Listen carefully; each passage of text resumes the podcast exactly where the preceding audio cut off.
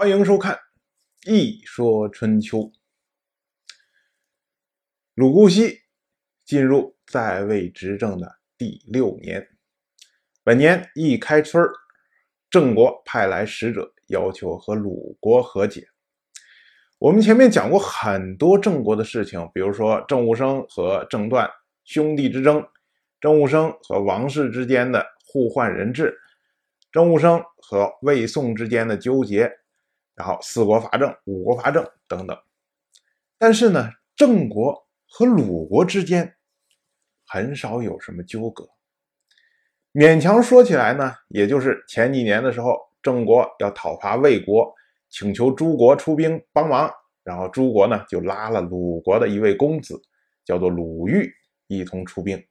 后来呢，四国伐郑的时候，也是要求鲁国出来帮忙。然后呢，鲁国有另外一位公子叫做鲁辉，联合四国一块儿五国伐郑。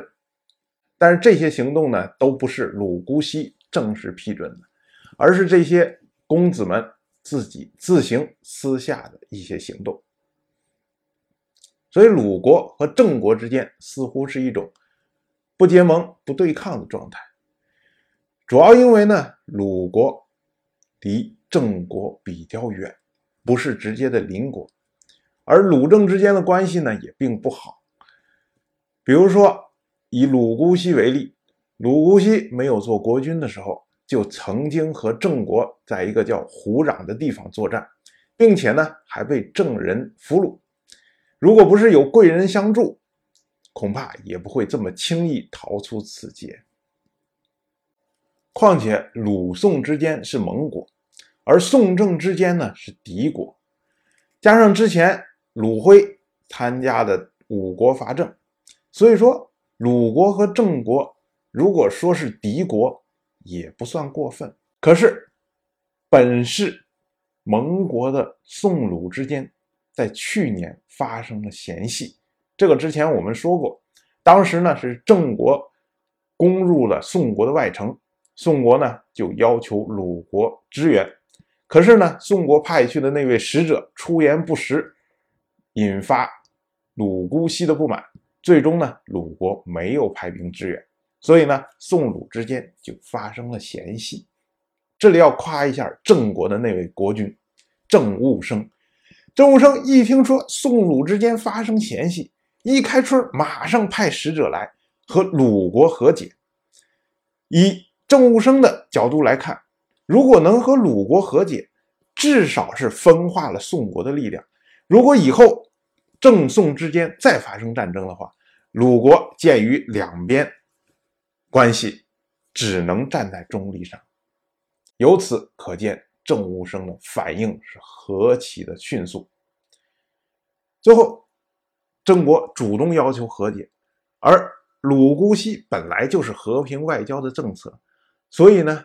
一拍即合，两个国家由此过去的所有的恩怨抹平，重开新篇同样是春天，晋国派出了一位官员，叫做九中五正卿父。九中五正这是个官名，大概呢是一个属于宗族的官员，专门管理这个晋国的公族的。这么一个职务，九中五正，卿父，卿父是这个人的名字，而晋国派出的是卿父的儿子，叫做家父，从隋地把那位被屈沃善赶走的原来的晋国国君晋系带了回来。但是这儿有个很尴尬的事情。就是去年的时候，王氏已经立了晋系的儿子晋光做晋国的国君。